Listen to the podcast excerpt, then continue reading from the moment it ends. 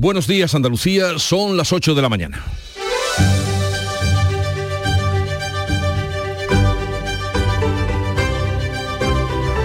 En Canal Sur Radio, La mañana de Andalucía con Jesús Vigorra.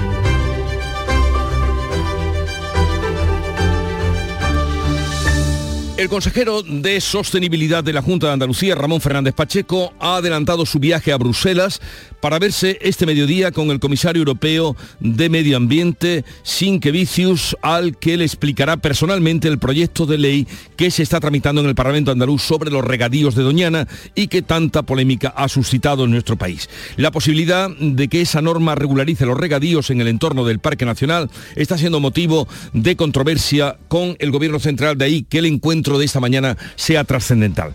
También hoy el Ministerio y representantes de la Administración de Justicia se van a reunir de nuevo, lo hacen por segunda vez, para negociar mejoras salariales y laborales que pongan fin a los paros parciales que están manteniendo los funcionarios. Y los restos de José Antonio Primo de Rivera serán trasladados hoy desde la Basílica del Antiguo Valle de los Caídos, ahora cuelga muros, a un cementerio de Madrid. Su exhumación, como la de Franco, se llevará a cabo en cumplimiento de la nueva ley de memoria democrática y en el más estricto ámbito de la familia. A mediodía de hoy, en el Paraninfo de la Universidad de Alcalá de Henares, el poeta venezolano Rafael Cadenas recibirá el premio Cervantes, como viene ocurriendo cada 23 de abril, Día del Libro, aunque este año se haga un día después por haber caído en este, este día 23 en domingo. Y anoche comenzó Anoche comenzó la feria de abril después del día del pescadito frito con el tradicional, eh, la tradicional fiesta de familiares al mediodía y paseo de caballos. La feria continúa y nosotros también para contarle la actualidad del día. Enseguida ampliamos estas noticias. Ahora el tiempo. La mañana de Andalucía con Jesús Vigorra. Social Energy. La revolución solar ha llegado a Andalucía para ofrecerte la información del tiempo. Andalucía comienza la semana de los 40 grados en abril. A partir de hoy llega un episodio de calor impropio de la primavera y absolutamente extraordinario. Se anticipa el verano hoy con máximas de 32 grados en Sevilla y Córdoba. Los vientos van a soplar, van a soplar flojos del norte en la mitad occidental y de poniente ya por la tarde en el Atlántico. Pero ya saben, quédense con eso. Comienza la semana de los 40 grados en abril. En abril, Sol 1000. Aprovecha el cambio de hora con Social Energy y disfruta más horas de sol, más ahorro. Aprovecha las subvenciones disponibles para ahorrar hasta el 90% en tu factura con tus paneles solares gracias a nuestras baterías. Primeras marcas con hasta 25 años de garantía. Estudio gratuito en el 955 44 11 11 y socialenergy.es. La revolución solar es Social Energy.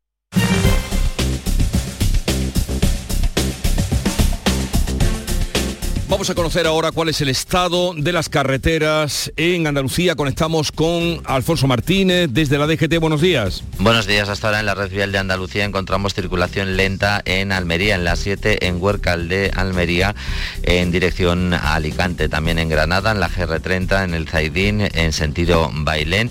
Y en Málaga, en la A7, de entrada a la capital malacitana, en el Rincón de la Victoria y también en el entorno de Fuengirola y Mijas, en este caso en dirección Marbella. De entrada Málaga también tengan especial cuidado en la A357 en el entorno de Castañetas. Eh, en la provincia de Córdoba hay circulación lenta en la A4 en el Arcángel en ambos sentidos y en Sevilla especial precaución en eh, la ronda SE30 en el entorno del eh, puente del Centenario en ambos sentidos.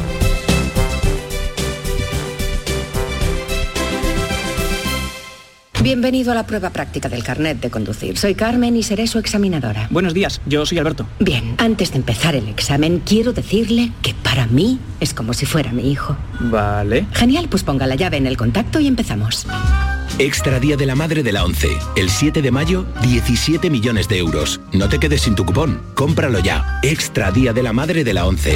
Ahora cualquiera quiere ser madre. A todos los que jugáis a la 11, bien jugado. Juega responsablemente y solo si eres mayor de edad.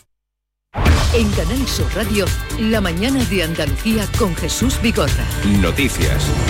Este lunes podría haber novedades en el tema, en la discusión discusión nacional sobre Doñana, porque la Junta va a exponer hoy en Bruselas su propuesta para regularizar los regadíos de la corona norte del Parque Nacional de Doñana. Paco Ramón. El consejero de Sostenibilidad ha adelantado su viaje para reunirse hoy mismo con el comisario de Medio Ambiente.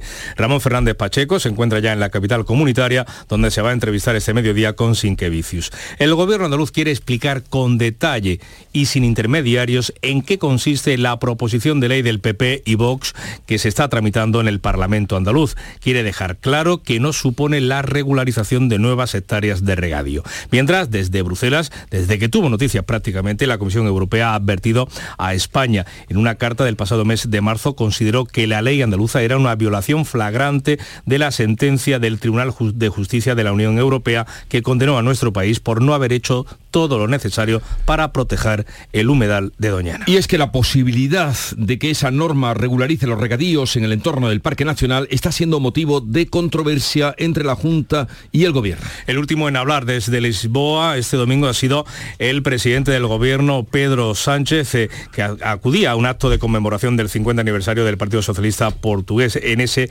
foro, Sánchez mencionaba el ejemplo de Doñana para poner a su formación política y al socialismo al frente de la lucha contra el cambio climático.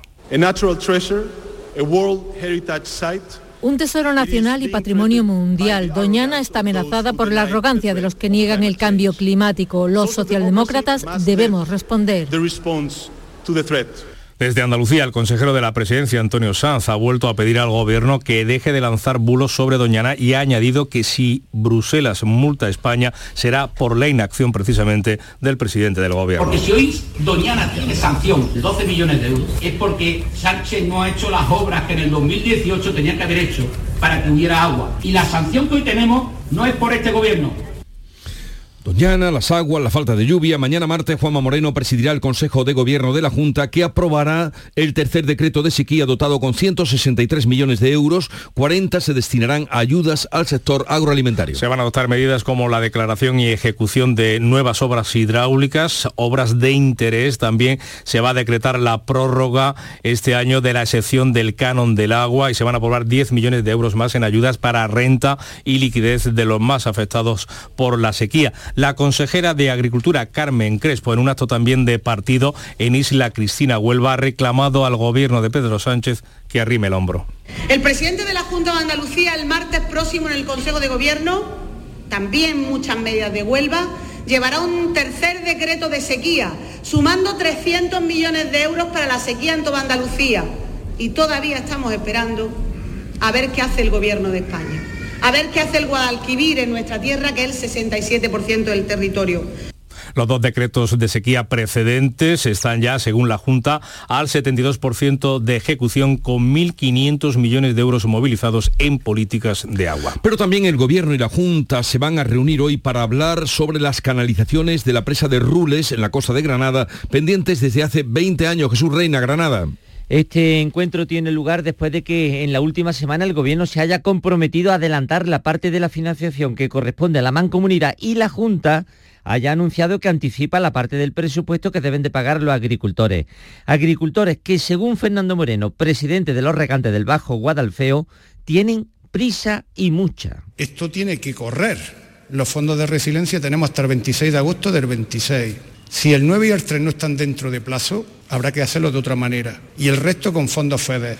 Nos da igual cómo se haga, quien lo haga, pero el regante de la costa lo que quiere es que se hagan. Se refería a los desglosados 9 y 3, pero recordamos que son 11 desglosados y que los agricultores quieren que se hagan todos de golpe. Pues en Almería la situación de los pantanos y de la sequía hace temer que dejen de plantarse 12.000 hectáreas en el norte de la provincia. Los invernaderos están garantizados por el agua que ellos utilizan, el agua desalada. Covadonga Porrúa, Almería. Pues sí, porque fíjate el dato que es muy, muy gráfico. Eh, los pantanos de Almería tienen una capacidad de 228 hectómetros cúbicos y ahora mismo Beninar y Cuevas de la Almazora tan solo tienen 28 hectómetros, es decir, un 12%. Si a eso le unimos que no puede llegar agua del trasvase del Negratín, porque también está bajo mínimos, eso provoca que 12.000 hectáreas de regadíos del norte de la provincia estén corriendo peligro. Así lo explica José Antonio Fernández, que es presidente de la Federación de Regantes. Tenemos normalidad en la zona de los invernaderos porque estamos con las desaladoras de Carbonera y el Poniente al 100%. Pero tenemos una grave situación en los cultivos al aire libre, ya que la presa de Negratín no nos está aportando ningún agua casi hace dos años. 12.000 hectáreas se quedarán sin plantar. En cuanto a los invernaderos, aunque ese agua desalada hace garantizar la temporada de verano, se han plantado menos cantidad de sandías porque parte del agua que viene de los pozos está salinizada. Vamos ahora con las últimas consecuencias de la falta de lluvias. El pantano de Sierra Bollera, en la provincia de Córdoba, es el primero que se ha secado en toda la península. Y seguimos en el norte de la provincia, donde esta semana se van a realizar las pruebas pertinentes para el tratamiento del agua del embalse de la colada, declarada no apta, como les venimos contando y ustedes saben, para el consumo humano. Ana López. El ozono podría ser la solución para acabar con las restricciones que obligan desde el miércoles pasado a repartir agua en camiones cisterna o a cerca de 80.000 vecinos de las comarcas de Los Pedroches y Guadiato. Tras la prohibición, en Proaxa ha realizado pruebas de laboratorio con éxito y esta semana va a probar la eficacia del ozono en la estación de agua potable de Sierra Bollera, a la que llega el agua trasvasada de la colada. Luis Moya, técnico de Emproaxa. Tendremos una visita in situ en planta para ver si los datos, digamos, teóricos, los de laboratorio son, la eliminación es lo suficientemente importante, pues ya pasaríamos a diseñar cuál sería la implantación de, esto, pero ya en la planta. Y ya hablaríamos, pues bueno, de presupuestos, de costes y de plazo. En cualquier caso, el plazo estimado para implantar el sistema se demoraría entre 30 y 60 días. Como están escuchando, sequía, sequía y ahora incendios. A medianoche ha quedado controlado el fuego agrícola que se originó en la Vega de Motril, en la provincia de Granada. Las llamas se desataban cerca de la antigua Nacional 340, en el que dos personas, se incendió una mujer de 39 años y su hijo de 15, han resultado heridos al intentar sofocar el fuego. Fueron evacuados al Hospital Santa Ana de Motril por medios particulares. Presentan quemaduras de carácter leve, mientras esta mañana ya colaboran en las tareas de eh, remate y extinción definitiva, una dotación de bomberos del Infoca. El fuego ha afectado una zona de matorral y cañaverales de dos cortijos. En ese entorno se encuentra la fábrica de papel, la celulosa. Testigo directo de ese incendio es Alonso Lamar. Fui a apagarlo, pero no me dio tiempo en absoluto y y tuve, cogió ya las, la rejilla y ardió como la pólvora, ya se corrió. Vamos, ya tuve que salir pitando. En Málaga, efectivos del Infoca también trabajan esta mañana en el remate y liquidación del incendio declarado en el paraje Canteras del Barrio, en Mijas, una zona escarpada de difícil acceso cerca del pueblo y de algunas urbanizaciones que desató la alarma en los primeros momentos. El de Alcauncín, otro fuego, ya está completamente extinguido. Vamos ahora con otro asunto. Mañana martes 25 de abril se cumplen 25 años del desastre ecológico de Aznalcóllar en la provincia de Sevilla. Fue el mayor desastre medioambiental que se ha dado en la historia de Andalucía. La consecuencia fueron nefastas para los agricultores. Sus tierras, colindantes al Guadiamar, se perdieron para siempre. Lo explica el técnico de Asaja en Sevilla, Juan Manuel Díaz Montero. No sabíamos qué hacer, ni qué reaccionar, ni qué era aquello de verdad. El todo es que contemplábamos cómo un manto negro se, iba a, se había comido las tierras de labor. Una catástrofe medioambiental que arrasó también, se llevó por delante la actividad minera de toda la comarca, con la pérdida consiguiente de miles de empleos. Hoy, 25 años después, en la víspera de ese 25 aniversario, el municipio sevillano de Azanalcóllar sigue reclamando una solución que permita reabrir la mina. Yo no me quiero ir de este mundo sin ver la mina abrirse. Yo quiero escuchar otra vez el ruido ese de, de las maquinarias. Pues así las cosas, el próximo 4 de julio comienza en Sevilla el juicio contra Boliden por los gastos derivados del vertido contaminante de la mina de Annalcollar, mm, ahora que se cumplen los 25 años. La Junta pide casi 90 millones de euros más intereses. Y lo hace en concepto de restauración medioambiental de esa zona y por la contención y limpieza de 5 millones de metros cúbicos de lodos contaminantes en el entorno, no solo de la cuenca del río Guadalquivir, Guadiamar, sino también de, en las zonas próximas próximas al Parque Nacional de Doñana. La Administración andaluza recuerda que Boliden era la titular de esa balsa siniestrada. La Unión Europea considera que el cobre de Huelva es vital y tiene una importancia trascendente para la transición energética. Las autoridades comunitarias prevén un incremento de la demanda y por tanto de la extracción de cobre en Andalucía durante los próximos años. Es que la provincia nubense es la segunda productora de cobre de todo el viejo continente. Por ello, la Junta de Andalucía ha anunciado que en los próximos años se va a aumentar la producción un 20%. Javier Targueta es el director general de Atlántico Copper. Considera que esa cifra incluso se puede superar. Con toda esta explosión de la transición a las energías renovables y de la electrificación del transporte, van a requerir una cantidad tal de cobre adicional que se va a convertir en un bien no solo importante y esencial, sino crítico porque va a escasear, va a haber más demanda que oferta y es que este metal es imprescindible para el desarrollo económico de las próximas décadas. La calidad de la deuda andaluza mejora una década después y obtiene la distinción de buena calidad crediticia de la agencia norteamericana Standard Poor's. Con esta calificación, Andalucía se coloca entre las comunidades más solventes de España y con mejor capacidad para hacer frente a sus obligaciones financieras. La consejera de Economía y Hacienda, Carolina España, valora esta decisión como un premio a la gestión prudente, dice, del gobierno andaluz. Supone fundamentalmente un espaldarazo a la política económica del gobierno andaluz y a nuestra apuesta por crear un entorno estable que genere certidumbre, que genere confianza para la inversión. Por lo tanto, el milagro económico andaluz se consolida y ya es marca Andalucía. Standard Poor's considera que la Junta ha alcanzado una posición cómoda de tesorería y subraya que ha sabido aprovechar las bajadas de tipos de interés de los últimos cuatro años, refinanciando buena parte de su cartera, lo que le permite ahora poder amortiguar la subida de tipos de interés. Lo hace con el 93% de deuda a tipo fijo. Pues hablando de gestión económica, el Gobierno enviará a Bruselas esta semana un nuevo cuadro macroeconómico que incluirá las perspectivas de déficit y deuda para los próximos cuatro años. El programa de Estabilidad 2023-2026 va a actualizar el cuadro macro de la economía española, hasta ahora más optimista que el de otros organismos. Por ejemplo, el Banco de España o el FMI que prevén crecimientos de entre el 1,5 y el 1,6 para este año frente al 2,1 que sigue manteniendo el gobierno de Pedro Sánchez. Este programa va a incluir además un escenario fiscal a medio plazo que coincide con la recuperación de las reglas fiscales por parte de la Unión Europea tras eh, quedar suspendida, suspendida durante la pandemia. Bruselas volverá a exigir el,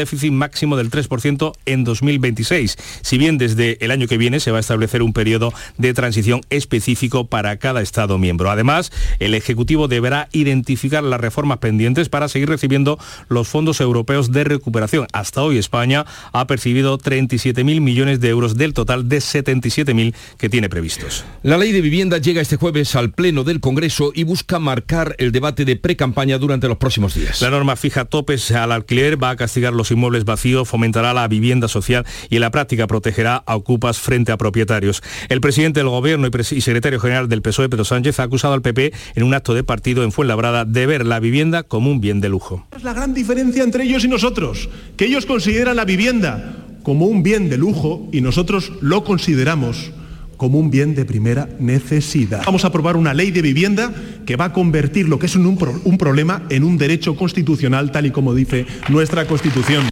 Pues los ministros de la ministra de Derechos Sociales y secretaria general de Podemos, Ione Belarra, subrayado en Sevilla que no habría ley de vivienda sin el trabajo que hace su formación política si no fuera por el trabajo de Podemos en el Gobierno y estoy convencida de que no va a haber ley de vivienda aplicada de manera real en los municipios si no es gracias a un Podemos muy fuerte a partir del 28 de mayo. Desde el Partido Popular, el coordinador general Elías Bendodo ha asegurado que el plan de vivienda del Gobierno de España es, ha dicho, un timo. Va a intentar vender ahora la moto averiada de que va a promover 90.000 viviendas cuando en los cinco años que lleva de gobierno no ha hecho ni una. ¿Cree que los españoles somos tontos? Que cuando queda un cuarto de hora para las elecciones municipales y autonómicas le vamos a comprar esta moto otra vez.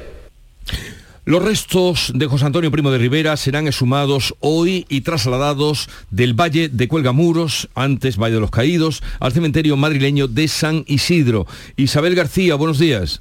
¿Qué tal? Buenos días. 64 años después de ser depositados junto al altar mayor de la Basílica del Valle de los Caídos, los restos de José Antonio Primo de Rivera están siendo retirados hoy de Cuelgamuros. Sin ninguna similitud a la de Franco en 2019, la exhumación de Primo de Rivera se está realizando con absoluta privacidad. Los trabajos para levantar esa losa de 3.500 kilos han comenzado a puerta cerrada a las cinco y media de la mañana. Hace unos minutos han entrado, ha entrado ya el coche fúnebre que va a trasladar los restos al cementerio madrileño de San Isidro. Todo el recinto del anteriormente llamado Valle de los Caídos lleva cerrado al público desde el viernes pasado, así que nadie puede acceder no solo a la basílica, sino a todo el entorno. Dentro del templo solo están presentes los familiares, los trabajadores que se encargan de la exhumación, así como el prior Santiago Cantera. En el cementerio de San Isidro los restos de José Antonio serán incinerados y depositados junto a los otros familiares, como sus hermanos Miguel y Pilar. La exhumación de Primo de Rivera es para el Gobierno un paso más en la profundización de la ley de memoria democrática, una política de Estado que nos acerca, dice el Gobierno, a la memoria democrática de otros países europeos. Bueno, como han oído, un asunto que se va a resolver eh, rápidamente esta mañana. Y hoy comienza la segunda semana de huelga de los funcionarios de justicia. Esta mañana está previsto un nuevo encuentro entre gobierno y sindicatos. La cita será, está prevista a las doce y media en el Ministerio, mientras todos los trabajadores de la Administración de Justicia siguen convocados a paros parciales cada día y siguen también con sus movilizaciones. Los representantes del comité de huelga critican que hasta ahora el ministro siga sin poner, la ministra, pero en, este caso la ministra eh, Pilar Job, siga sin poner ninguna propuesta económica sobre la mesa. Pendientes de esa huelga, esta mañana se reanuda en la audiencia de Algeciras el macro juicio contra el clan de los Castañas. Hoy toca que declaren los acusados, menos de los 157 con los que comenzó el juicio tras 25 absoluciones y 70 acuerdos con la Fiscalía. Desde Algeciras nos informa Ángeles Carreras. Pues sí, de los 157 iniciales acusados, 7 han sido declarados en rebeldía, 70 han llegado a acuerdos con la Fiscalía, como apuntabas, y 25 han sido asueltos de sus cargos. Un hecho que sin duda pues va a agilizar las sesiones. Francisco Mena es el presidente de la Federación de Coordinadoras contra la Droga. El hecho de que se haya llegado a acuerdo con más de 60 de las personas que estaban sentados en el banquillo del acusado, entiendo que eso va a agilizar muchísimo el juicio, ¿no? Lógicamente ya hay mucha menos gente para declarar, por lo tanto yo lo que espero y deseo que el juicio se vaya celebrando con total normalidad, que no haya más receso bueno, pues entre los acusados se encuentra el líder del clan, Antonio Tejón, para quien la Fiscalía pide 15 años de prisión y 104 millones de euros de multa. Dos asuntos de la crónica internacional. Hoy se cumplen 14 meses desde el inicio de la invasión rusa de Ucrania y los ministros de Exteriores de la Unión Europea darán este lunes de nuevo su apoyo militar al gobierno Zelensky.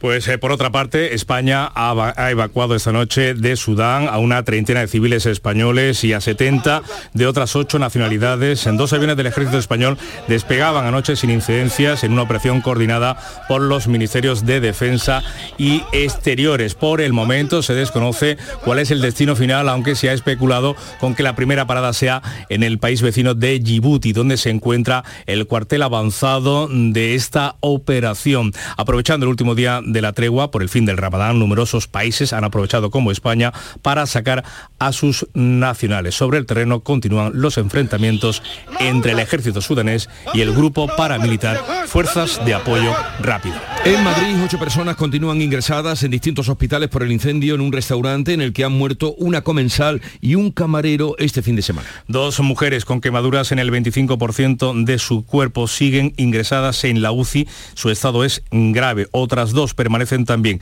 en las unidades de cuidados intensivos, aunque estables dentro de la gravedad. Han podido ya ser desentubadas. También han retirado la intubación a los tres hombres ingresados por inhalación de humos, aunque todos siguen en cuidados intensivos. Una última joven de 25 años ha podido ya abandonar esa UCI, pasar a planta, se encuentra consciente y estable en cuidados intermedios. Desde la noche del sábado Sevilla vive su primera feria sin restricciones por la pandemia, pero tiene un nuevo protagonista, el calor que no ha desanimado a los feriantes con un fin de semana completamente lleno. Pilar González. Así es, la feria tiene hoy su primer día laborable en, la que, como se puede, se trata de combinar el trabajo y la feria. Sevilla vive volcada con sus servicios públicos en la feria y todo gira en torno a esta ciudad efímera que jamás duerme. Cuando se marchan los feriantes, el trabajo sigue para que todo el real esté a punto para el nuevo día. Los primeros días no ha habido grandes incidencias, aunque ha habido ya un poco de todo. La lluvia de la noche antes del alumbrado se llevó los farolillos, la noche del pescadito hubo un apagón que afectó durante una hora numerosas casetas y la policía ha intervenido bebida y comida que escapaban de los controles. Esta feria, como dices, es la del calor. Desde hoy hasta el viernes el termómetro va en ascenso para llegar a los 39 grados. También es una feria con precios más altos, pero sobre todo una feria con ganas de disfrutarla. Vamos a saludar en este punto a Manuel Cornás, que es presidente de la Asociación de Hoteleros de Sevilla. Señor Cornás, buenos días. Hola, buenos días. ¿Cómo ha arrancado la feria en lo tocante al sector que usted representa, a los hoteles? Bueno, pues eh, muy bien. La verdad es que está siendo una excelente feria con ocupaciones pues, muy altas y se han incrementado, se ha incrementado la capacidad alojativa también en estos últimos años. Pues siempre cuando hablamos, hablamos del referente del 2019, porque lo que ha habido en medio es anormal. Y bueno, pues hemos retomado el 2019 y yo creo que lo vamos a superar. Sí, a, ojímetro, que sería una cosa pues, un poco pedestre, eh, todo parece que está lleno. Eh, parece que está todo lleno y, los hoteles pueden llegar al 100% o rondarlo en los próximos días. Bueno, cuando hablamos de ocupaciones siempre hay que tener en cuenta que primero se llena lo que más cerca está, lo más céntrico y de ahí hacia el exterior. Eh, nosotros esperamos ocupaciones muy altas, el promedio de la feria pues estará por encima del 85% y pues con una punta que yo creo que fue el sábado de pescadito donde la ocupación pues superó holgadamente el 90% y yo creo que se puede repetir a lo largo de la semana. Mm, eh, eh, es, es, un poco lo normal, es un poco lo normal. Y si uno quiere, alojamiento todavía queda en los hoteles del centro, pero hay una gran cantidad de hoteles que están menos céntricos y en los cuales pues, queda, bastante alojamiento todavía. Habla usted del sábado pasado, pero el próximo y el domingo se unen a un día festivo, como es el 1 de mayo. Ahí también eso supondrá que se mantendrá entonces la demanda y la ocupación. Sí, además hay una connotación también un poco especial que, bueno, en el centro de la feria pues es laborable en todos los países que son emisores de turismo, fundamentalmente para Sevilla, como es el caso de, por ejemplo, de Francia. Eh, es festivo, es festivo a nivel eh, mundial y bueno, pues eso hará también que tengamos una afluencia mayor de, turistas durante ese periodo de, los, últimos momentos de la feria y el puente del 1 de mayo. Eh, usted representa a los hoteleros, a los muchos hoteles que hay en Sevilla, pero em, permítame que le pregunte qué, qué le parece ese informe que ha salido y que señala que Sevilla tiene el barrio más turístico o más copado por apartamentos turísticos de toda Europa en el mismo centro, que es el barrio Santa Cruz? Bueno, yo además de presidente de los hoteleros, soy presidente de la Comisión de Turismo de la Confederación de Empresarios y de la Cámara de Comercio y me permito hablar un poquito más extenso. Eh, sí tenemos un problema puntual en un sitio puntual que bueno pues hay que analizar sobre todo con los vecinos y buscar soluciones. Muchas veces eh, lo, lo, que hay que prestar más atención pues es a, a que se vayan vaciando los centros, los centros históricos en todas las ciudades turísticas y es un poquito lo que hay que, pensar y hay que hacer compatible evidentemente el, uso turístico con, con, la vivienda residencial. En este sentido, yo creo que más que los hoteles, pues los hoteles al final, eh, pues bueno, es un edificio donde se hace una vida dentro del edificio y luego se sale y se distribuye por la ciudad. Lo que hay que tener en cuenta es el incremento tan grande que está habiendo de vivienda de uso turístico, que no solamente retiran del mercado vivienda que estaría en otro caso destinada al residencial, sino que también, pues bueno, quitan un poquito el carisma y las características de la ciudad. Yo creo que ningún, ni, ninguno del sector turístico, ninguna persona del sector turístico está interesada en que pierda el carisma la ciudad. ¿Y eh, qué me dice de los precios del 23 eh, en comparación con los precios de 2019?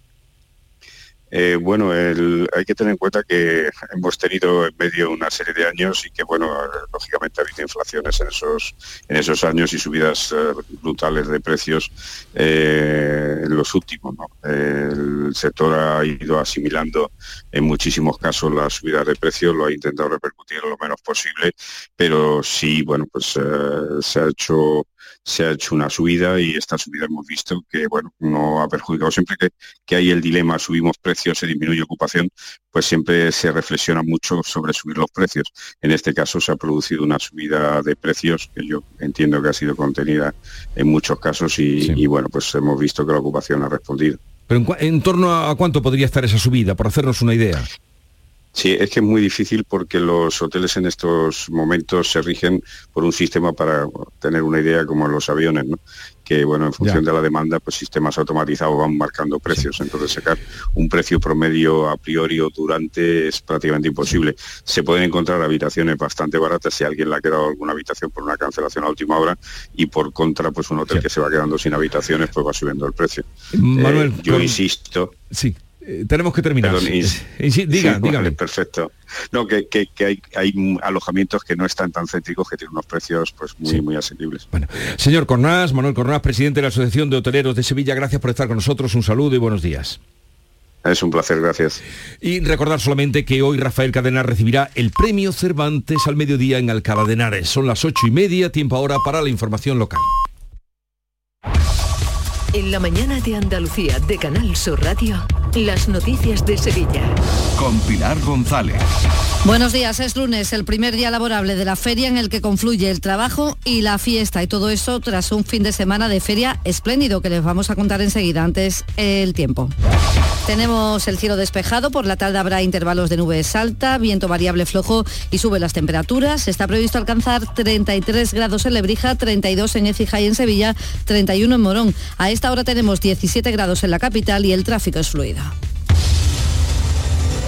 Cinco océanos, lo mejor en congelados llega a Sevilla. Precio, calidad, variedad y servicio. Hasta el 2 de mayo, preparado de chuleta de cerdo aguja a 2,90 el kilo. Pescados, mariscos, carnes, verduras, trato personalizado para escoger los congelados que usted necesita. Cinco océanos. Estamos en Triana, Cerro del Águila, Pino Montano, Montequinto y Dos Hermanas. Si tu hijo o hija mete mejores goles que Ronaldo y tiene entre 6 y 12 años, tráelo a Lago para que participe en nuestro gol de oro, le meta un golazo a nuestro portero y pueda ganar 3.000 euros. Inscripciones del 17 de abril al 7 de mayo. Más info en lago.es. Lunes de feria tras un fin de semana de gran afluencia de público, así lo dicen los números de los usuarios de Tusán y del metro que superan a los del año pasado. Las calles del Real han estado llenas de gente y de ganas de pasarlo bien. Bailamos, cantamos, bebemos, el reencuentro con la gente. Súper bien, mucha gente, pero es que es lo bueno que tiene la feria, que está rodeada de ambiente, de gente y de, de pasártelo bien. Pues mira, vengo desde Zaragoza, lleva cinco años sin venir a la feria y la he cogido como si fuera la primera vez. Ha habido pequeñas incidencias, la policía local ha gestionado más de 400 incidencias, ha denunciado seis casetas por incumplimiento de horario de cierre. Los servicios sanitarios han salvado la vida a una mujer que se atragantó con un trozo de carne y a otra mujer que sufrió un ictus. Además, en el entorno de la feria, la policía ha interceptado cuatro vehículos preparados para surtir de forma ilegal rebujito. En cuanto a precios, es de las ferias más caras, lo hemos comprobado en el Real. Por ejemplo, el plato de jamón está sobre 22 euros, el plato de queso creo que está sobre 13, eh, el rebujito, la jarra de rebujito creo que está en 11, la cerveza creo que está en 1,60. En laboral, la responsable de empleo de UGT, María Iglesias, denuncia que las relaciones laborales en la feria están marcadas por pactos y no por los convenios. Se vulneran así todos los derechos laborales porque no cobran por convenio, cobran por pacto, lo que quiere decir que no se abonan las horas extras, que no hay descanso, que no se prorratean las pagas, que no hay vacaciones que generan estos días, con lo cual estamos en una situación claramente de prejuicio hacia los trabajadores y las trabajadoras que genera una explotación durante la semana de la feria. Han sido ya varios los políticos que han visitado la feria, entre ellos el presidente de la Junta, Juanma Moreno, con el presidente del PP, Alberto Núñez Feijó, también la ministra de Hacienda, María Jesús Montero, junto al secretario general del PSOE andaluz, Juan Espadas, y la ministra de Derechos Sociales y secretaria general de Podemos, Ione Belarra.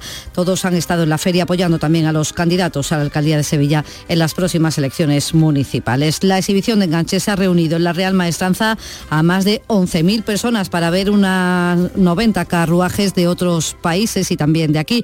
Estos días 1.400 coches de caballos regulados se pasean por el Real de la Feria y desde el Real Club de Enganches de Sevilla, Ramón Moreno de los Ríos, miembros de la Junta, pide de esta manera que se cuide la imagen. Cuando yo invito a un tío que monte mi coche de caballo, ese tío no se puede montar en manga de camisa que yo voy correctamente vestido, con chaqueta, con corbata y con sombrero, igual que tomar copita.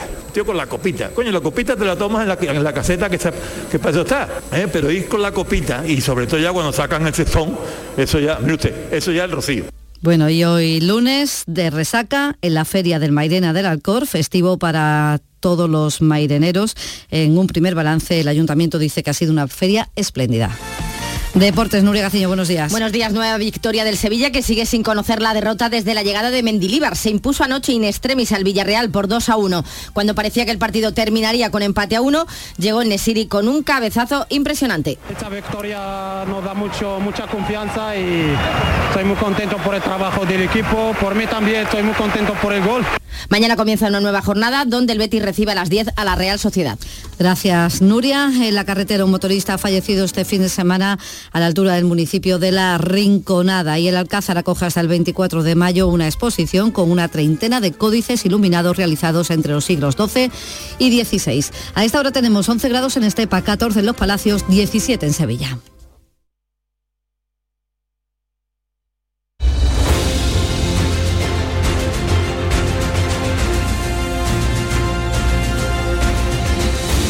8.35 minutos de la mañana, en un momento abrimos tertulia, charla sobre la actualidad de los temas que les estamos contando, hoy con África Mateo, José María de Loma y Javier Caraballo.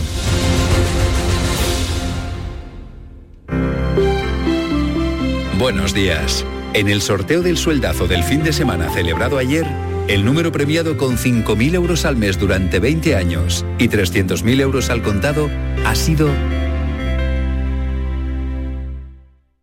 85.172, 85172, serie 43043.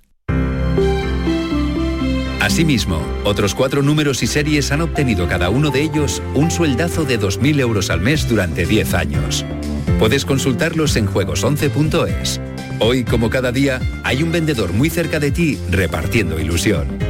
Disfruta del día. Y ya sabes, a todos los que jugáis a la 11, bien jugado.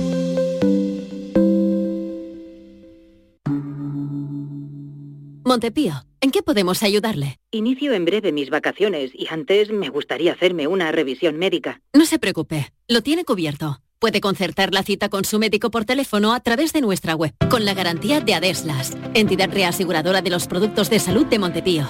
Visite montepíoconductores.com. Montepío, lo tiene cubierto. En Canal Sur Radio, por tu salud, responde siempre a tus dudas. Este lunes dedicamos el programa a la diabetes y con especial atención a la educación y control diabetológico. Nos acompañan los mejores especialistas que también atenderán las dudas y preguntas que quieras plantear en directo. Envíanos tus consultas desde ya en una nota de voz al 616-135-135. Por tu salud, desde las 6 de la tarde con Enrique Jesús Moreno. Más Andalucía, más Canal Sur Radio.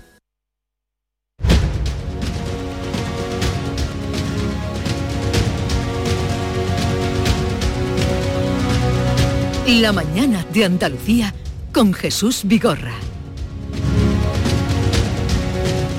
Y hoy para comentar la actualidad de este lunes 24 de abril contamos con África Mateo del Ideal en Almería. Buenos días. Muy buenos días, ¿qué, tal? Bien, bien, ¿por ahí? Pues muy bien. Mm, además estáis de fiesta, ¿no? En el ejido. Bueno, ya hemos terminado, hemos tenido nuestro segundo patrón que es San Marcos y, nada, terminó ayer, que ayer fue la gran romería, así que estamos casi como vosotras en Sevilla. Eh, ah, lo que pasa es que aquí son más días. aquí no, aquí no. Eh, Volvemos a la tarea. Ya no hay fin de semana de aquí en adelante sin que sea festivo y verbenero. Eh, también está con nosotros Javier Caraballo mm, desde su refugio en Alcalá de Guadaira, el Confidencial. Buenos días, Javier. Muy buenos días. Ya quedamos que, que íbamos a adoptar el lenguaje de la ministra y que ibas a decir desde su esquinita. Ah, la esquinita, es verdad, desde su esquinita. bueno, pues desde su esquinita en Alcalá, un maravilloso lugar. Y también nos acompaña José María de Loma, redactor jefe de La Opinión de Málaga. Buenos días, José María. Hola, buenos días Jesús, ¿qué tal? Y lo primero que debemos hacer, querido Javier y África, es felicitar a José María de Loma, que hace unos días, la semana pasada, la semana pasada, eh, ganó el primer certamen de narrativa erótica con L'Amor Subit, un premio convocado por la editorial Muchas gracias. Jácara. Felicidades. Muchísimas gracias, muchísimas gracias Jesús. Sí, un, un certamen que ha convocado por, por primera vez recogiendo el espíritu de aquella colección de, de la sonrisa vertical y, y Sí, sí. bueno, eh, probé suerte y la verdad es que es un género que nunca había practicado y soy un teórico del asunto. ¿eh? No, y, y bueno, el libro sale en unos días y se presenta en la Feria del Libro de Málaga, eh, sorpresa en mayo y, y estoy muy contento, está muy bien. nosotros lo ¿No podrías dar aquí una- un adelanto de, de- de algunos extractos de- del libro, ¿no? De algunos pasajes no. Sí, a que la sonrisa vertical se quitó por falta de calidad y ahora resurge la novela erótica de la mano de José María de Loma. No está mal, ya lo leeremos. Bueno, bueno, hago, lo que puedo. La verdad es que aquella colección, eh, os acordaréis, fue mítica, ¿no? La Sí, ganó sí, sí, sí. Almudena Grande, eh, Luisa Castro, tuvo muy buenos títulos, la impulsó al principio Berlanga. Y bueno, esta editorial malagueña hace un guiño a aquella colección, ¿no? Y, y porque no hay muchos, no hay muchos certámenes sobre literatura erótica, ni tampoco es un género que se que las editoriales prodiguen mucho, ¿no? Y, y bueno, ellos han organizado este concurso y la verdad es que, eh, bueno, eh, estoy muy contento con el, con el premio, como ya os digo, saldrá en unos días. Es un- eh, la historia es un pequeño misterio alrededor de una pareja y también de un, de un señor que traba una relación comercial con ellos y hay también eh, una especie de, de enigma sobre el destino de ellos. Y bueno, va trufado con, como no puede ser de otra manera, con algunas escenas de erotismo. Yo no sé si es que la- las tertulias políticas me calientan y entonces por eso me doy a este género, pero este, Podría a ser. veces podría ser. Podría ser. En fin, ya cuando leamos el libro hablaremos y de, de- de esta novela, pero nos alegra un montón. Y, amor- Muchísimas gracias. El amor subit es por aquello de que, de que dicen los franceses, eh, le petit mort. Eso es, ¿no? Eso es, te quedas un poquito muerto después de... muerto, muerto. de- sí. Muerto de amor, cantaba también eh, Lorca. En fin, vamos con la- el lío, el lío de hoy. Nos ha sorprendido ayer por la tarde, tarde-noche, eh, empezamos a saber que la- se adelantaba la fecha prevista de la Junta eh, en Bruselas con el famoso comisario de Medio Ambiente, que ya todos sabemos el nombre, especialmente los pescadores y bien lo saben, eh, por los tormentos que les ha dado, el y resulta que hoy el consejero de Sostenibilidad, el consejero de Economía Azul, eh, Ramón Fernández Pacheco, anoche partió para Bruselas y esta mañana a las doce y media va a tener la reunión en la que va a tratar de explicar lo que está pasando o lo que quiere hacer la Junta eh, con Doñana. ¿Por qué creéis que se ha adelantado casi 10 días esta reunión? Eh, no sabemos quién la, quién la ha forzado o, o quién... Forzado me refiero al, al adelantamiento, ¿no? Pero ¿qué pensáis? Bueno, A ver, eh, empiezo yo. No, venga, África. No, eh, Dale, eh, eh, desde luego la- las agendas políticas no son caprichosas, habrá, habrá tenido que haber un acuerdo por las dos partes, pero entiendo que a la Junta de Andalucía le interesaba eh, adelantar cua- al máximo esta reunión porque aguantar otros casi 10 días con la misma polémica que no van a soltar por otro lado los contrarios hubiese sido un desgaste para, para el gobierno de la Junta. Entonces yo creo que hay un interés claro de, de la Junta de Andalucía y habrá tenido que encontrar también respuesta porque las agendas no las pueden mover caprichosamente por uno de los dos lados. Entonces entiendo que sí que habrán presionado desde la Junta también después de que eh, hubiese ese contacto con la ministra y tal para que se resolviese esta, este encuentro cuanto antes. Sí. Javier, ¿estás por ahí? Sí, sí, sí. A ver, eh, no, que, que hay que levantar eh, José María. A ver, eh, Ah. a mí me da la sensación que, que lo que está ocurriendo es que el gobierno andaluz se ha dado cuenta del error que ha cometido con su estrategia política al presentar esta proposición de ley. Eh, ya lo comentamos aquí, al menos mi impresión, que, que había sido una torpeza del Partido Popular y del presidente de la Junta de Andalucía y, lo bueno que tiene todo esto es que yo creo que, que se han dado cuenta del error cometido y están empezando por donde tendrían que haber empezado, que es por llegar, a, por, por comenzar a informar a la Unión Europea de lo que está ocurriendo en el entorno de Doñana y de lo que el gobierno pretende hacer en el entorno de Doñana con estos agricultores. Hay una sentencia del año 2021 que, condena a, España, no al gobierno andaluz, no, sino a España de forma general, por la sobreexplotación de las aguas en el entorno de Doñana y la Unión Europea en esto está eh, inflexible. Eh, no permite, a partir de esa condena, eh, no permite nada que, pueda vulnerar la sentencia. El gobierno andaluz lo que mantiene es que la proposición de ley que se presentó respeta perfectamente esta sentencia de la Unión Europea. Pero claro, lo que tiene la Unión Europea hasta ahora son las informaciones que han llegado y la alarma que se, la alarma lógica que se levantó en todas partes cuando se, eh, nos enteramos que, el, gobierno pretendía regularizar esas eh, hectáreas de regadío que son ilegales en el entorno de Doñana. en definitiva, el gobierno eh, desanda algunos de sus pasos, empieza a desandarlo, los pasos de, la equivocación y empieza por donde tendría que haber empezado.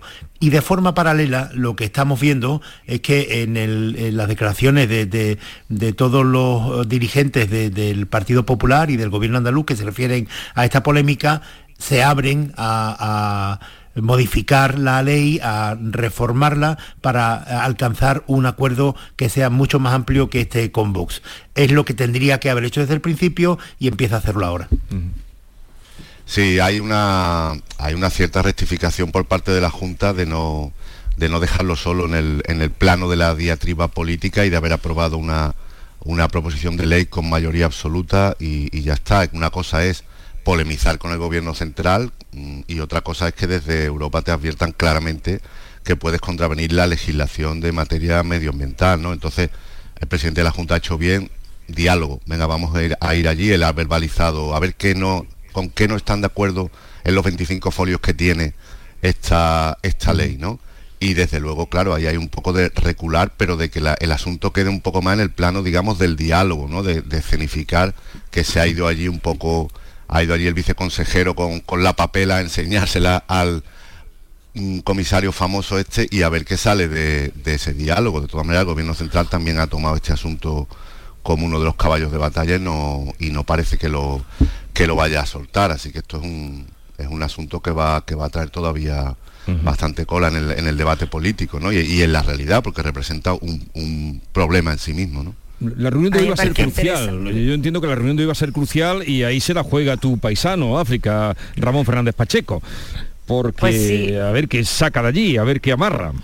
O desamarra. A mí me parece, me parece interesante lo que decía Javier, porque eh, de hacerlo todo como al revés, están empezando a, poner las piezas en orden, le salga bien o no, porque claro, eh, Bruselas ha mostrado hasta ahora muy tajante en su postura respecto a Doñana y hay precedentes, como hablaban de la sentencia del 2022. O sea que mm, lo veo complicado, pero bueno, a ver qué se trae de allí. El tema es que mm, siga habiendo una cosa que es errónea desde el principio y es que se haya tramitado esto como proposición de ley por vía urgente, es decir, eh, obviando cualquier informe técnico, eh, eh, más que obviándolo, eludiéndolo que para mí esto es lo más grave del asunto, porque al final nosotros podemos opinar de lo que queramos, los políticos con su más eh, dilatada o menos dilatada experiencia también, pero quienes saben son los técnicos y hasta ahora todos los técnicos cuando han emitido alguna opinión ha sido contraria a lo que se está haciendo. Entonces, independientemente de lo que pase hoy en Bruselas, eh, lo que tienen también que, volver a darle una vuelta es a cómo tramitar esto, porque si quieren consenso, está muy bien que busquen consenso político, pero yo creo que la primera opinión positiva y favorable que tienen que coger es la de los propios expertos que saben de Doñana, porque el resto, lo que los demás, está muy bien, pero está sobrando. lo de la tramitación por vía urgente, que es así como dice África, pero bueno, que por vía urgente se aprobó en 2018 el trasvase del Piedra, del Odiel y del Tinto, que, eh, iba a dar agua a algunos agricultores, pero también para eh, surtir al acuífero, y todavía por vía urgente se aprobó y todavía está tramitándose. Esto es la ministra Rivera. Eh, a ver, en, el plano político... también el, Partido Socialista se ha equivocado, a mi juicio, porque todo, todo lo que tiene una, una sobreexposición, una impostura, una exageración enorme, pues acaba, acaba beneficiando a tu adversario y es evidente, y yo creo que aquí fuimos de los primeros en decirlo, que, que, el plan que había, la proposición de ley que había presentado el Partido Popular, pues se había hecho torpemente. Pero de ahí a que el Partido Socialista acuse al gobierno andaluz de terrorismo ecológico, esto ya es una desmesura importante, porque, en fin, no estamos hablando de eso. Si os fijáis, cuando el presidente del gobierno, Pedro Sánchez, fue al entorno de Doñana, con los únicos, ah, bueno, no admitió preguntas de los medios de comunicación, ¿no? Pero lo más significativo es que no se rodeó de ni uno solo de los alcaldes socialistas que están en el entorno de Doñana y que están más cerca de la proposición de ley que ha presentado el PP en el Parlamento andaluz que de la posición que mantiene eh, Pedro Sánchez. Cuando la ministra acusa al gobierno andaluz de terrorismo ecológico, a quien está acusando de terrorismo ecológico es también a esos alcaldes y a los agricultores que están en los municipios de esos alcaldes. No es terrorismo ecológico, evidentemente, pero Doñana no puede seguir con el desmadre que ha significado en estos 30 o 40 años. Eh, Doñana tiene, necesita de un acuerdo y un replanteamiento general que, eh, que empiece por la Corona Norte, por los agricultores de esa zona y acabe en Matalascaña y en el campo de golf. Todo lo que está en el entorno de Doñana tiene derecho a poder existir, a poder vivir, a poder progresar pero desde luego no puede afectar a, los acuíferos de, Doñana. Y esto tiene que ser así, la agricultura se tiene que adaptar a esa realidad, ya sea con trasvase o ya sea con una limitación de las miles de hectáreas de frutos rojos que hay en la zona. En Matalascaña habrá que empezar a pensar en por qué no una desaladora y exactamente igual con el campo de golf. Todos tienen derecho a vivir pero hay que plantear eh, soluciones eh, para eh, acabar con las ilegalidades y las soluciones necesariamente tienen que significar inversión, inversión de la Unión Europea y del Gobierno de la Nación también. Desde luego que estoy de acuerdo en casi todo, Javier, pero hay dos cosas en las que no puedo coincidir. Una es, hablamos de inversiones, también les tendrá que rascar el bolsillo a los que han estado extrayendo agua durante muchísimos años de forma ilegal. O sea, al final no se pueden construir infraestructuras a quienes han estado haciendo algo ilegal. Y luego, lo más importante para mí, ¿qué van a opinar estos alcaldes y toda esa población y esos agricultores cuando vean, si es que esto llega a aprobarse, que no les va a llegar ni una gota de agua? Porque vamos a ser realistas, agua en superficie vamos a ver cómo estamos y hacia dónde caminamos con todo lo que está pasando con el clima y con la lluvia qué agua les va a llegar si no hay agua ni siquiera eh, para lo que ya está. O sea, mm, se, le, está prometiendo algo que es un poco irreal. Para mí es un poco humo, porque que les vaya a llegar agua en superficie cuando todos los demás estén abastecidos a día de hoy es irreal. Y mucha infraestructura hay que hacer para que se convierta en una realidad. Al, infractor África la eh, sanción y, la ley vigente, o sea que, que ahí no hay más al infractor eh, exclusivamente eso. Y a los pozos ilegales pues evidentemente eh, a, cerrarlo. Es que no ahí no hay otra no hay otra salida. Pero que eh, a ver es que no podemos mirar desde mi punto de vista no podemos mirar lo que está ocurriendo simplemente con lo que está pasando hoy Doñana desde los años yo, yo eh, todo el que conozca esa zona desde la provincia de Huelva, eh, ¿desde cuándo está eh, el auge de, los frutos rojos? Como, más o menos como lo, un poco posterior a los invernaderos en Almería, que son dos realidades agrícolas que no se conocían en Andalucía y que de pronto se convierten en uno de los motores principales. ¿Desde cuándo puede ser la explosión de los invernaderos en Almería? ¿Años 80, África? Más o menos. Un poco antes, los 70. Poco antes, sí. Y, eh, pongamos en, el caso de, la fresa de Huelva, pues finales de los 80.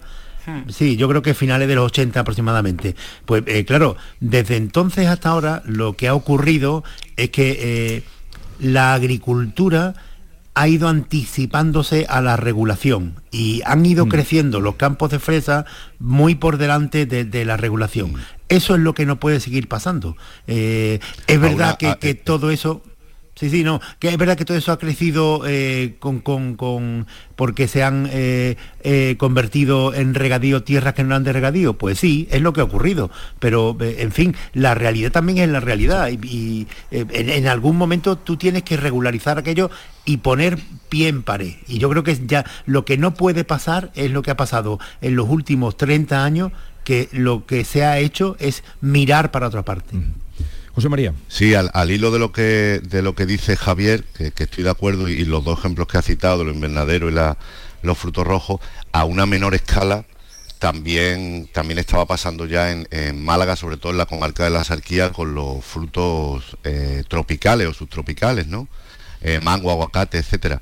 Y también ya el otro día advertían los sindicatos agrícolas que este verano, a causa de la sequía, eh, muchos de esos productos eh, van a faltar en nuestras mesas en verano, dando por hecho como que esos productos son han estado toda la vida ahí son autóctonos, ¿no? Es verdad que hay un, cultivo y que eh, de eso viven muchas familias y que eh, hay que conciliar todos los intereses, ¿no? Pero es verdad que es una, realidad que va, va, antes el cultivo, como también sugería Javier, va antes el cultivo que la propia ley o la propia regulación, ¿no? Y Andalucía está un poco llena de, esos ejemplos. De todas maneras, vamos a ver qué vende hoy el comisario o la Unión Europea respecto a, lo que le propone o le, las intenciones de la Junta, ¿no? A ver cómo, si guardan silencio o si hacen una enmienda a la totalidad, o habrá supongo diplomacia de por eh, medio, ¿no? No van a decir esto no vale para nada. Pero Esta reunión de luego va a, ver cómo venden también el mensaje, si es un poco de conciliatorio o, de enfrentamiento. A ver. Ahí ya, aquí aquí por, aportar un elemento, perdona, que eh, aquí hubo una presión muy fuerte, efectivamente, con el boom de los invernaderos sobre el Parque Natural de, Cabo de Gata, porque, claro, al final cuando empieza a escasear el suelo para hacer más invernaderos en toda la zona de, de Níjar, pues empiezan a construir invernaderos en zona que ya está dentro del parque y en eso pues sí que la diferencia con Doñana y con este caso es que se ha sido absolutamente eh, tajante y, se han sancionado y se han levantado todos los invernaderos que se ha hecho. Y lo más importante se ha dado una opción y es que en determinados límites del parque ya dentro y tal se ha permitido eh, algún tipo de cultivo que no tenga plástico, que no agreda al entorno, o sea que se ha gestionado de alguna manera, pero la sensación que da en Doñana es que todo el mundo ha mirado para otro lado mm, y nadie ha querido actuar porque es un tema complejo. Yo creo que lo que tienen que hacer, efectivamente, y en esto mm, retomo el discurso inicial de, de Javier, es sentarse. Por eso no veo que, una proposición de ley por vía urgente sea la solución. Creo que tendrían que sentarse y realmente con técnicos, con expertos, con gente que sepa de esto, ver qué se puede hacer en Doñana y en su entorno y cómo se puede dar viabilidad a que haya una economía sostenible en aquella zona insisto que esto, eh, miramos siempre a los agricultores que, eh, el consumo de agua de forma general, en gran parte, evidentemente, por, por los agricultores. La mayor parte, no sé si el 60, 70 por ciento, eh, hasta el 80% de la ganadería y de la agricultura. Pero bueno, al margen de eso, que, es una que algo que hemos dicho en alguna ocasión aquí, que también se tiene que adaptar la eh, agricultura a las características del terreno y de la climatología que tenemos. Tú, no puedes eh, estar sembrando aquí como si estuvieras en Irlanda. Evidentemente no. Pero bueno, al margen de eso, que no son los agricultores, yo eh, que igual digo una tontería, pero yo, por ejemplo, estos días me, he, estado, he, estado, pensando, digo, ¿cómo es que nadie, no se ha planteado nunca una desaladora frente a Matalascaña. Es que eh, Matalascaña, que, está, que, que, también absorbe muchísimo, Matalascaña multiplica por 40 su población en verano y pasa de, una población de 3.000 habitantes, de un pueblo de 3.000 habitantes, a una ciudad de más de 100.000 personas. Eh, oiga, es que esto sí que no es normal. Pregúntaselo a África. ¿Por qué tienen desaladoras en Almería y aquí no? Porque fuera de Almería no hay ninguna. El campo, por cierto, ya que hablas de Matalascañas, el campo de golf, que iba a ser también otro atractivo eh, turístico, eh, está cerrado desde hace no sé cuántos años. No porque yo juegue al golf, pero tengo amigos que juegan y, está cerrado el, el golf de Matalascañas. No, pero no es ninguna tontería lo que dice Javier, porque al final nosotros aquí en esta zona, nuestra agricultura ahora mismo está tranquila porque tenemos un medio alternativo al que podemos tirar relativamente eh, a, demanda, o sea, a necesidad. Pero claro, esto también supone un coste y esto es lo que lo más grave y lo que no asume gran parte de, la población. Y es que cuando yo cojo mi factura del agua todos los meses, al igual que la cogen todos los ciudadanos del poniente de Almería, yo tengo un concepto que no aparece en la vuestra, ni en los que estén en Sevilla, ni en otro sitio, que es tasa de desalación. O sea, aquí todos los ciudadanos en el agua urbana pagamos una parte del agua desalada para que la agricultura pueda soportar también su tasa que también la paga que paga el agua más cara que la que se extrae de acuífero y todo. Entonces se ha hecho una mezcla para que al agricultor no le sea absolutamente sangrante y lo pagamos entre todos, que para eso pues vivimos todos de la agricultura. Me parece bien y con la cantidad de impuestos que pagamos seguro que ni lo notamos. Andalucía tiene 1.100 kilómetros de costa. 1.100 kilómetros. Ya hay desaladoras con, con energía fotovoltaica que, la, que el agua sale mucho más barata que las de antes. Pues avanzar por ahí, pues mm. claro, 1.100 kilómetros de costa. Pero la cosa es que ahora que se habla de eso no se abandone si afortunadamente, como esperamos, cae agua, porque ahora mismo Andalucía se deshidrata y, ahora está en la guerra electoral, nos pilla además en, plena campaña electoral y ahora eh, se ha convertido también en un tema más de la, de la contienda política. Bueno, vamos a llegar a las 9 de la mañana, seguimos con África Mateo, María de Loma y Javier Caraballo.